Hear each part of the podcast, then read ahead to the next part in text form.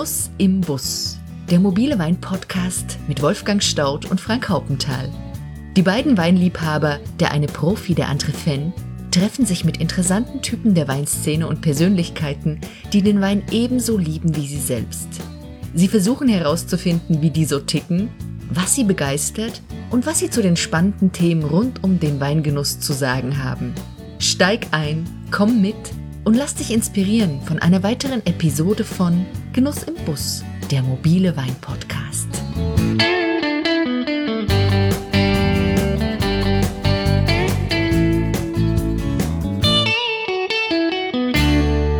Hallo, da sind wir wieder. Herzlich willkommen zu einer weiteren Episode von Genuss im Bus, der mobile Wein-Podcast. Ich bin für die heutige Show mit einer ganz lieben Freundin verabredet. Wir kennen uns sicher seit 20 Jahren, intensiver seit wir gemeinsam in Geisenheim die Schulbank der Weinakademie Österreich gedrückt und uns mit Schmackes und viel Engagement das WSET-Diploma in Wine and Spirits erobert haben. Damals war Romana eine junge, unbeschwerte, überaus begabte und durch und durch weinverliebte Kommilitonin. Sie hat während der zwei Jahre bis zum Diplom mehr und lauter gelacht als alle anderen. Sie war so ungemein humorvoll, so witzig, zugleich aber auch geistreich und stets voller Begeisterung. Ich erinnere mich noch sehr gut an unsere gemeinsamen Tastings und die zeitintensiven Prüfungsvorbereitungen, bei denen wir uns gegenseitig oft bis tief in die Nacht unterstützt haben. Wir haben diskutiert und degustiert, und immer wenn nichts mehr zu gehen schien, haben wir uns einen Muntermacher eingeschenkt ein Glas spritzigen, animierenden Riesling, der die Lebensgeister in uns schnell wieder aufgeweckt hat. Nach ein paar Jahren als Chefsommeliere in einem der besten Restaurants Deutschlands, bei Joachim Wissler in Bensberg, ist Romana Eschensperger heute eine der bekanntesten und gefragtesten Persönlichkeiten in der deutschen Weinszene. Seit 2015 darf sie sich Master of Wine nennen, und ist damit Teil einer weltweit ungemein kleinen Elite top ausgebildeter Weinprofis. Neben Romana dürfen sich lediglich acht weitere Deutsche mit diesem begehrten Titel schmücken. Weltweit sind es zurzeit 369 Master of Wine. Weil Romana auch ein Buch zum Thema Frauen und Wein geschrieben hat, wollten wir unbedingt mit ihr in unserem Podcast sprechen. Bereits der Titel zeigt ihre angriffslustige Art. Da heißt es von wegen leicht und lieblich. Das ultimative Weinbuch nur für Frauen. Das ist tatsächlich ein Weinführer für die weibliche Seite des Weingenusses. In der Einleitung schreibt Romana Frauen wählen Wein nicht nach Status, sondern nach dessen Geschmack. Männer dagegen kaufen rational, Frauen emotional. Ich wollte natürlich von ihr wissen, was genau sie damit meint. Ich wollte wissen, ob Frauen ihrer Meinung nach eine besondere, eben geschlechtsspezifische Beziehung zum Wein haben und sich dies dann auf den verschiedensten Feldern bemerkbar macht. Bei der Produktion von Wein, beim Führen und Organisieren eines Weinguts, in der beruflichen Praxis als Sommeliere und bei anderen verantwortungsvollen Tätigkeiten in der Weinbranche aber auch beim Verkosten und Bewerten von Wein, beim Einkaufsverhalten der Konsumentin und bei der Auswahl von Wein zu bestimmten Anlässen. Und natürlich interessierte mich auch ihr Blick über den deutschen Tellerrand hinaus. Schließlich ist Romana im Auftrage des Weins weltweit unterwegs. Frank konnte diesmal leider nicht dabei sein und so bin ich alleine in den Rheingau aufgebrochen, um Romana Echensperger zu treffen. Freut euch auf ein ziemlich lebhaftes, herzhaft erfrischendes und offenes Gespräch. Und wie immer nimmt Romana kein Blatt vor den Mund. Los geht's! Liebe Romana, ich freue mich sehr. Ich freue mich auch. Dich Danke. hier zu treffen. Sag doch mal unseren Hörer und Hörerinnen, wo sind wir eigentlich heute hier? Ja, wir sind heute im wunderschönen Rheingau in äh, Hattenheim, ähm, bei dem wunderbaren Weingut von Urban Kaufmann und Eva Raps. Mit denen ich auch schon ganz lange befreundet bin. Und wir werden jetzt dann auch gleich auf die Riesling-Gala nach Kloster Eberbach fahren. Also wir sind hier im Epizentrum des Rieslings mm. und des mm. deutschen Weinbaus. Da läuft ja das Wasser im Mund zusammen. Absolut. Fein. Äh, habt, habt einen schönen Nachmittag. Ich bin bei einer Familienfeier, sonst hätte ich mich jetzt gerade noch angeschlossen. Ja. Äh, du wirst mir berichten. Absolut.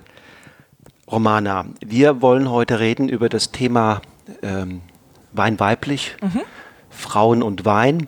Wenn man so die Gazetten und das Social Media im Moment so ein bisschen verfolgt, hat man den Eindruck, das ist ein richtiger Hype. Mhm. Äh, überall trifft man auf Berichte, ähm, die Frau geht um im deutschen Weinberg. Ja. Äh, nicht das, Ges das, das Gespenst, das berühmte.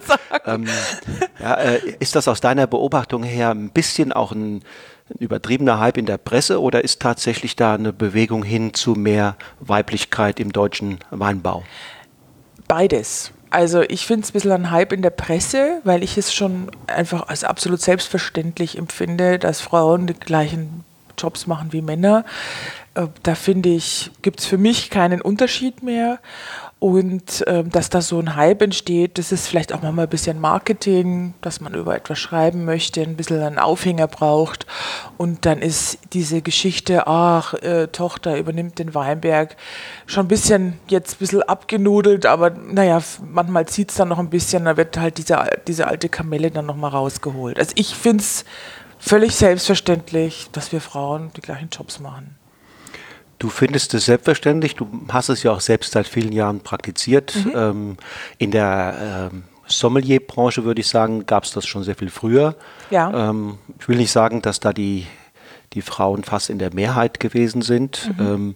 Aber doch, wenn man sich das genauer anguckt, äh, in der Weinbranche sein Winzerinnen, Kellermeisterinnen, das ist ja nun doch etwas, was in der Vergangenheit es zwar gab, aber mhm. wenn ich mir das genauer angucke, waren es doch eher Einzelfälle, oder?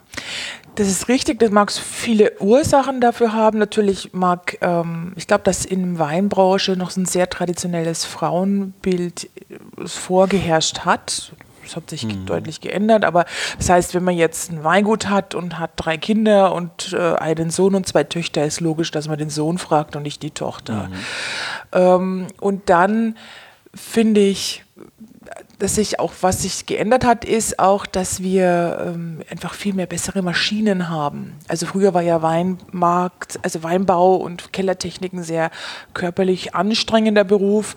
Heute gibt es ja allerlei Hilfsmittel, dass man jetzt da nicht mehr die dicken Muckis braucht, sondern auch als Frau wirklich das gut machen kann. Also das sind für mich die zwei Gründe, die dafür sprechen, dass einfach mehr Frauen auch Wein machen heute.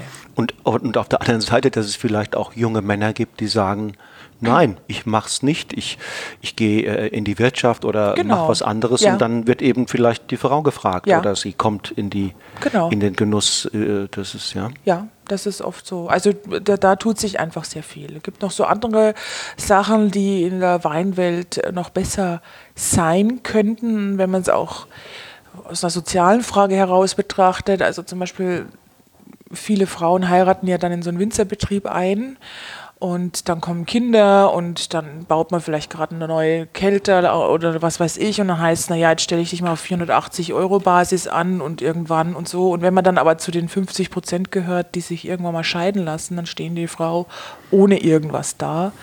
Äh, das ist zum Beispiel, finde ich, ein großes Problem. Also mhm. da, äh, das ist vielleicht in landwirtschaftlichen Betrieben ähnlich.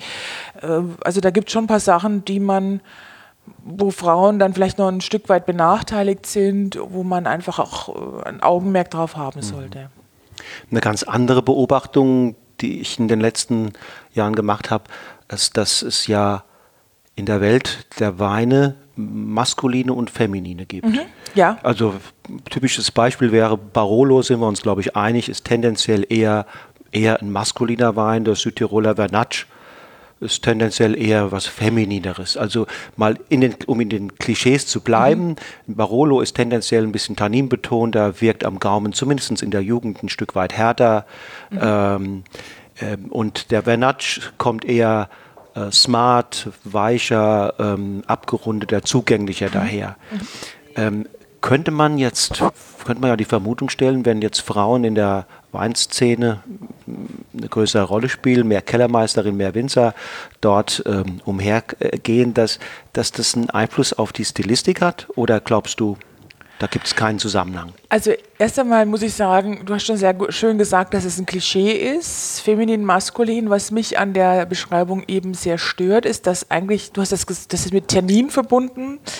Ich verbinde es eher so, naja, die ernsthaften Weine, die Reifepotenzial haben, äh, die für Wein Kenner sind, die schon öfters mal Wein getrunken haben, das sind dann die maskulinen und die Hello Kitty Rosés dieser Welt, das oh, sind ja. dann die femininen Weine und da muss ich doch entschieden widersprechen. Also ähm, ich glaube, das Thema, so würde ich das nicht mehr beschreiben. Ich würde es eher anders sehen. Es gibt Weine für Weineinsteiger und es gibt Weine für Weinkenner und das eine ist der Barolo und das andere ist der Vernacci. Mhm. Ich würde es eher so aufziehen.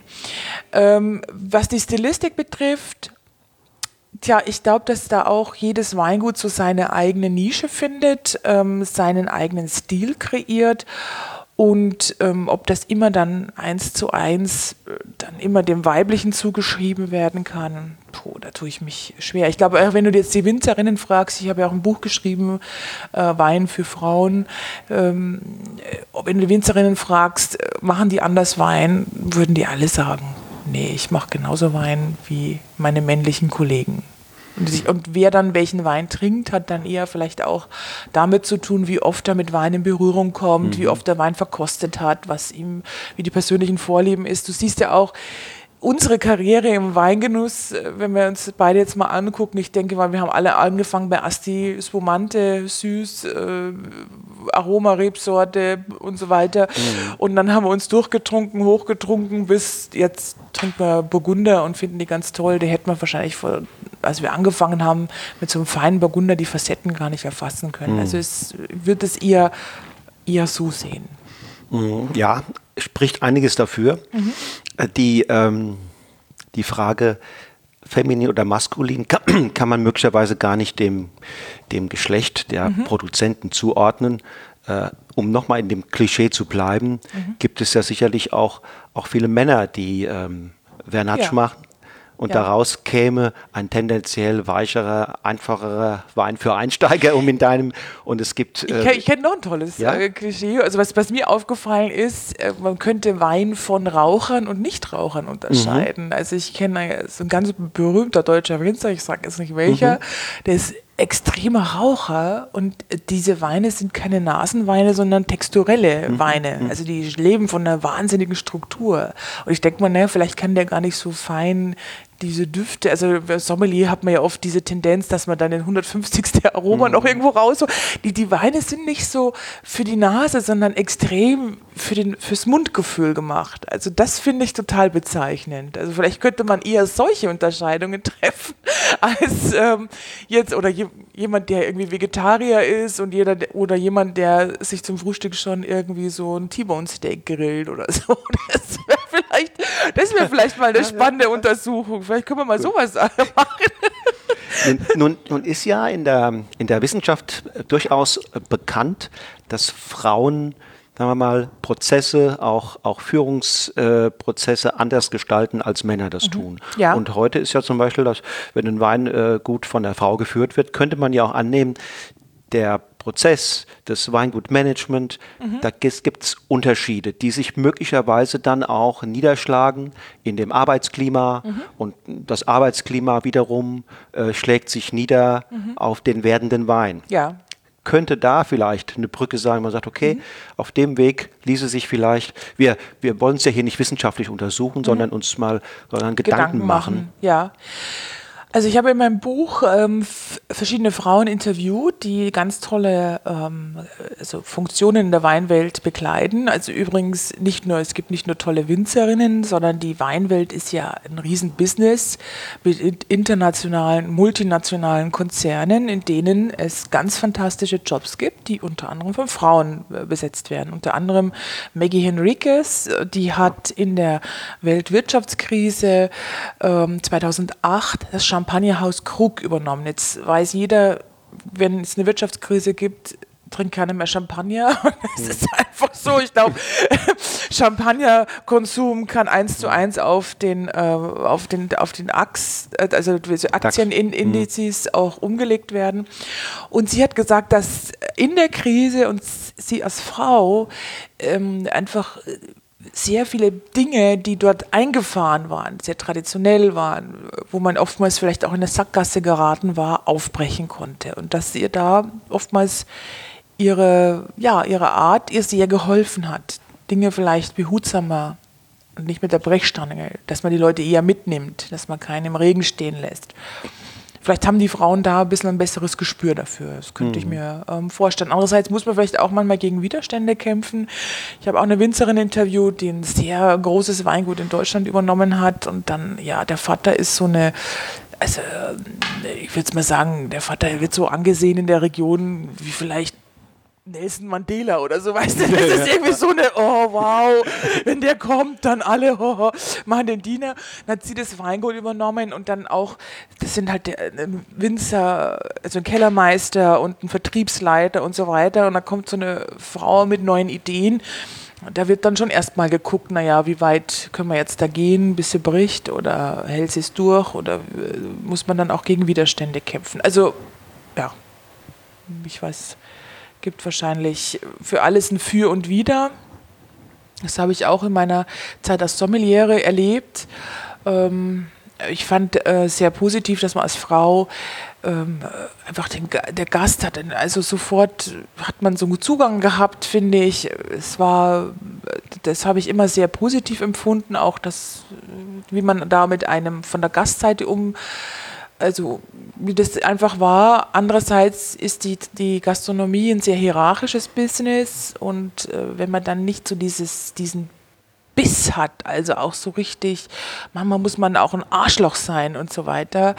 Das können wir Frauen nicht so gut, dann hat man dann deutlich Nachteile. Also ich fand oft von so einer Gastronomie so, wenn es um die Arbeit ging, dann hat man geackert, da war man gut, aber wenn das Brot verteilt wurde, saß man unterm Tisch.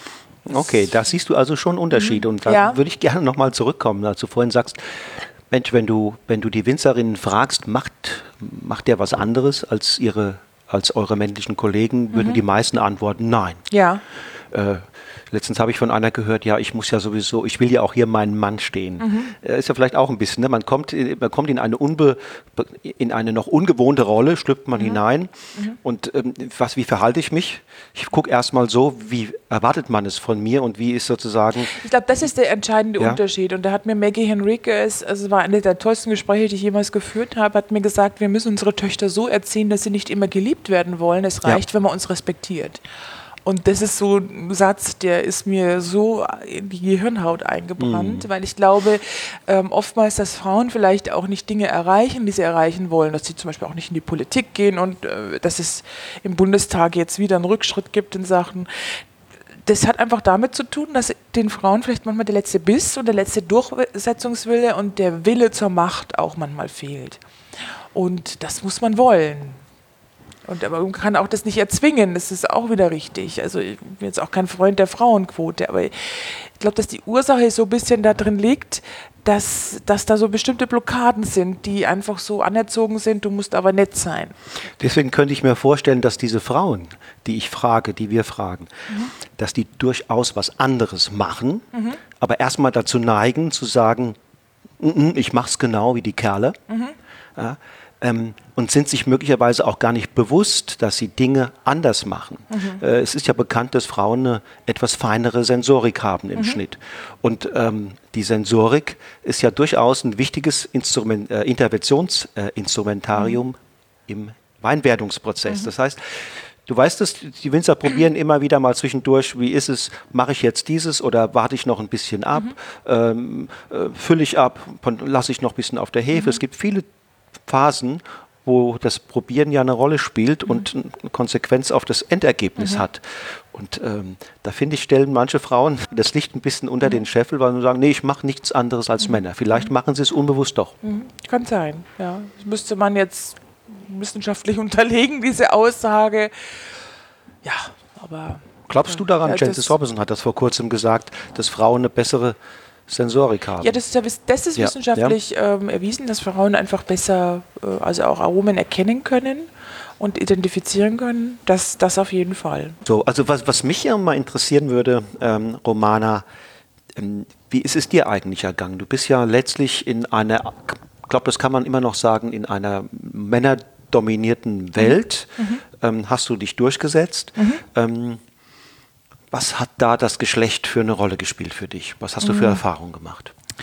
Also es ist ein bisschen ambivalent auch. Ähm, Ich finde, ähm, ja, man muss das schon auch Kämpfe ausstehen. Also zumal weil halt die Gastronomie auch ein sehr ähm, also hierarchielastiges System war zu meiner Zeit. Ich weiß nicht, vielleicht ändert sich ja auch, weil die Gastronomie ja massive Probleme hat, auch Mitarbeiter zu generieren. Und da fand ich schon, dass man als Frau einem extrem viel Durchhaltevermögen und Biss abverlangt hat. Also das war schon manchmal auch brutal, würde ich das auch beschreiben. Nichtsdestotrotz glaube ich auch, dass wenn man Erfolg haben will, und das ist ganz egal, ob Mann oder Frau, muss man auch Durchhaltefähigkeit haben, da muss man Biss haben. Und dann, auch wenn man alle Leute anguckt, die eine gewisse S- Sache erreicht haben, dann geht das einfach nicht ohne Blut, Schweiß und Tränen. Und das, äh, ja, wenn manche Frauen, ich habe manchmal so ein Problem, wenn man sagt, ah, jetzt bin ich eine Frau und jetzt kann ich das nicht und oh, der Krug ist an mir vorübergegangen, dann muss ich sagen, naja, vielleicht war es doch einfach nicht gut genug.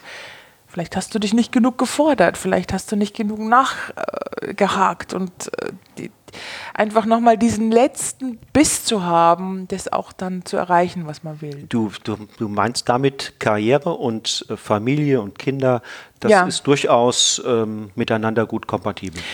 Gut nicht. Also ich glaube, da macht sich die Gesellschaft auch was vor, weil ich bin jetzt Mutter geworden, sechs Monate alt. Ich glaube, da ist es auch wichtig, einfach, dass man sehr gut organisieren kann. Ähm, es ist auch ein Prozess zu sagen, ich lasse mein Kind jetzt in guten Händen, aber ich, jetzt, ich, ich bin schon immer da für mein Kind, aber jetzt muss ich mal weg. Jetzt habe ich jemanden, der, der einfach aufpasst und da weiß ich, dass es meinem Kind gut geht. Ähm, es ist viel Verständnis für den Partner auch, vom Partner auch notwendig, auch, dass er mal sagt, ich übernehme auch die Betreuungsleistung mit, wir teilen uns das auf. Dann spielen natürlich auch persönliche Sachen. Wir sind beide selbstständig, wir können es auch ein Stück weit uns auch einteilen. Ähm, und ja, da muss man eben das eben auf sich nehmen. Das ist auch manchmal sehr hart, das ist auch sehr ermüdend.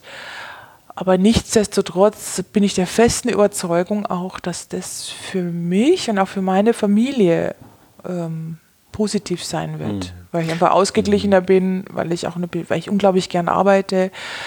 Ähm, ja, dass man, es ist halt immer ein Balancieren auch. Aber ich glaube, dass es dann, dann auch genauso geht, weil mein Mann liebt ja seinen Sohn genauso, wie ich ihn liebe. Und ähm, das, das, ja, es ist einfach so ein gesellschaftlicher Prozess, glaube ich auch, der da nun abläuft. Hast, nun hast du ja also das, das Baby relativ spät bekommen. Ja. Das heißt, du warst schon sehr gesättelt, du hast vieles bis dahin schon in Ja. trockenen Tücher äh, bringen können.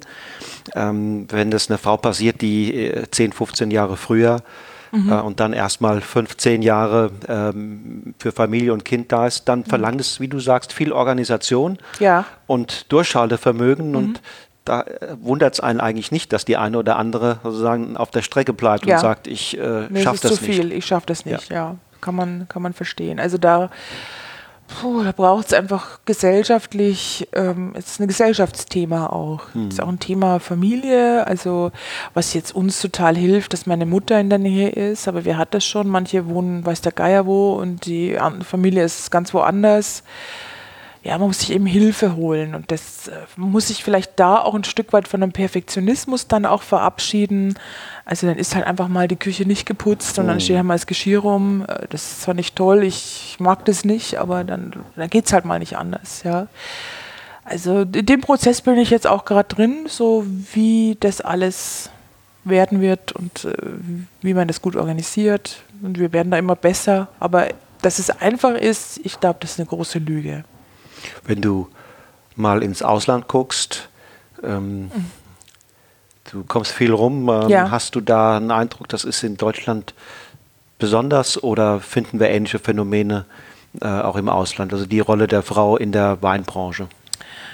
Also ich glaube, dass das äh, generell ein Thema ist, wenn man dann als Frau äh, Kind bekommt und äh, im Beruf trotzdem stehen und bleiben will, da wird es immer zu Konflikten kommen.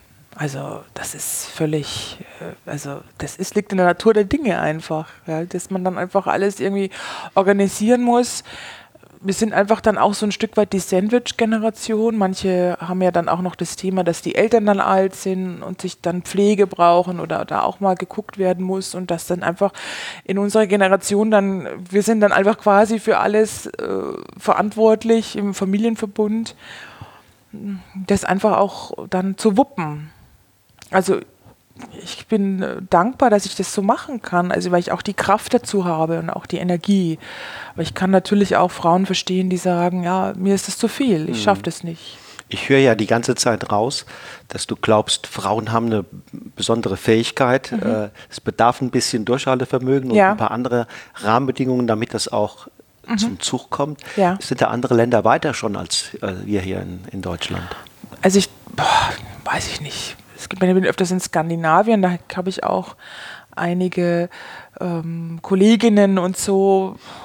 Ich glaube, dass die, die Betreuungssituation besser ist als in Deutschland, auch die Qualität der Betreuung besser.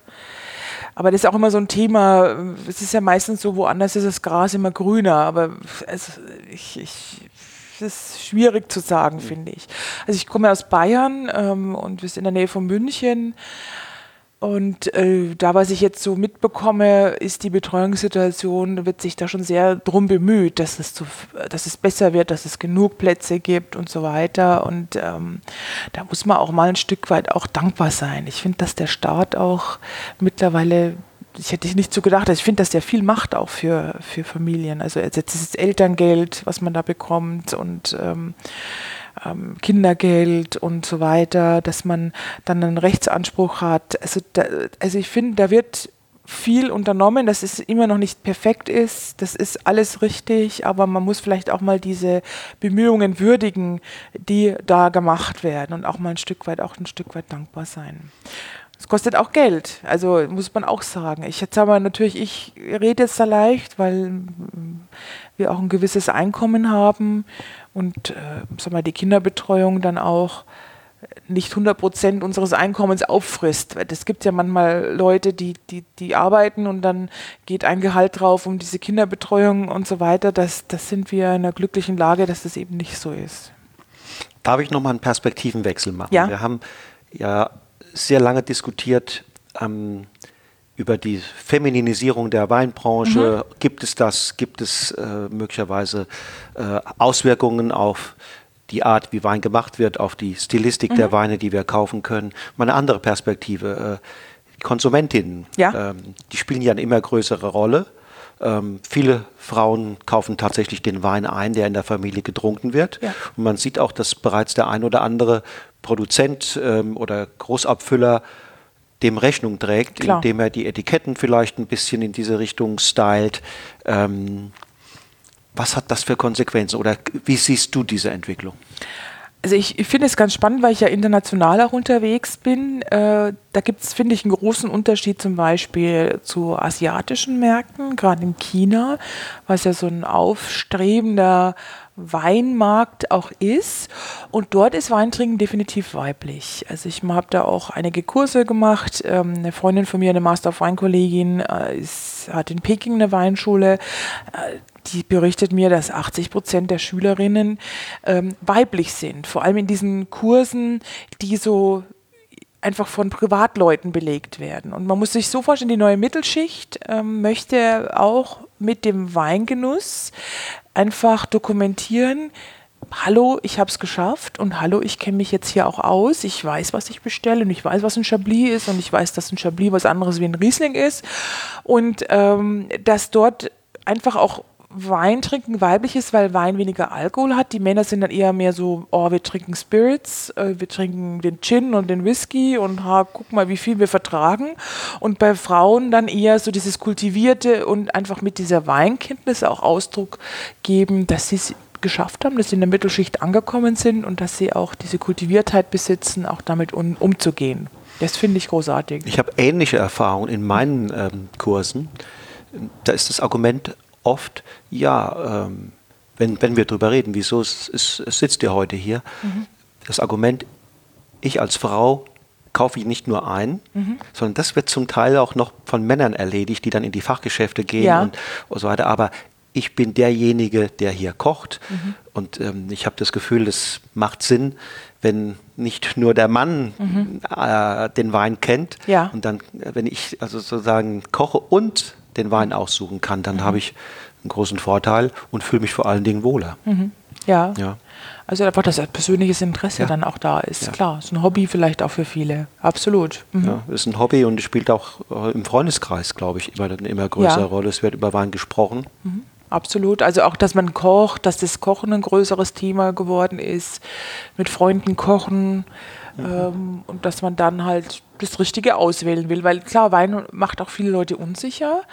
Ähm, gerade sich auf den eigenen Geschmack zu verlassen, das verunsichert Leute. Es liegt auch einfach, in, wenn man es philosophisch betrachtet, am Thema Wein. Wenn ich jetzt ein Bild anschaue, dann können wir uns einigen, ja, das ist jetzt rot und das ist gelb, wenn man jetzt nicht gerade farbenblind ist.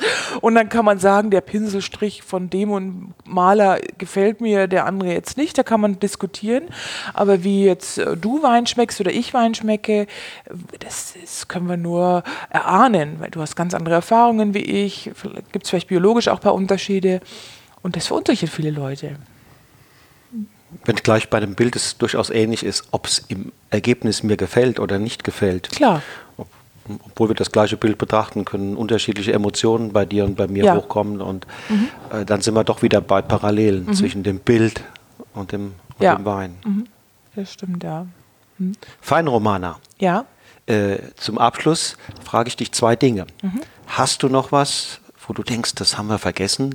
Das würdest du sehr gerne ähm, noch unseren Hörer und Hörerinnen mhm. mit auf den Weg geben? Mhm. Das ist die erste Frage. Und die zweite Frage, sag uns doch bitte, was ist dein Lieblingswein? Okay. Oh Gott, das ist die schwierigste Frage. das werde ich so oft gefragt und ich weiß bis heute noch keine passende Antwort auf das Thema, aber da sage ich gleich was dazu.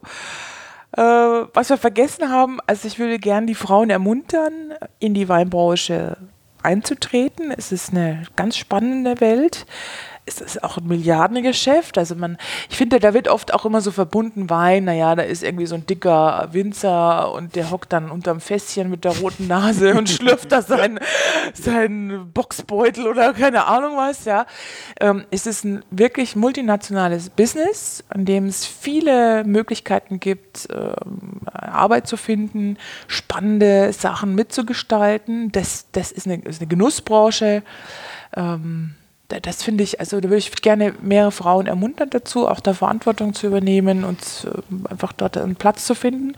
Und was mein Lieblingswein ist, finde ich, ist immer sehr schwierig zu sagen. Ich ähm, ist immer einfach stimmungsabhängig, weil ich einfach so viel Interesse am Wein habe und ganz viel Neugier auch dran gehe und immer wieder neue Dinge entdecke. Also ich habe jetzt was für Rumänien gemacht und habe Feteaschka Negra probiert von ganz engagierten Winzern, die jetzt einfach auch was verändern wollen und so. Und das berührt mich dann auch immer so. Mhm. Also ich finde, der, der, der ist einfach, vielleicht bin ich auch so ein Underdog-Supporter.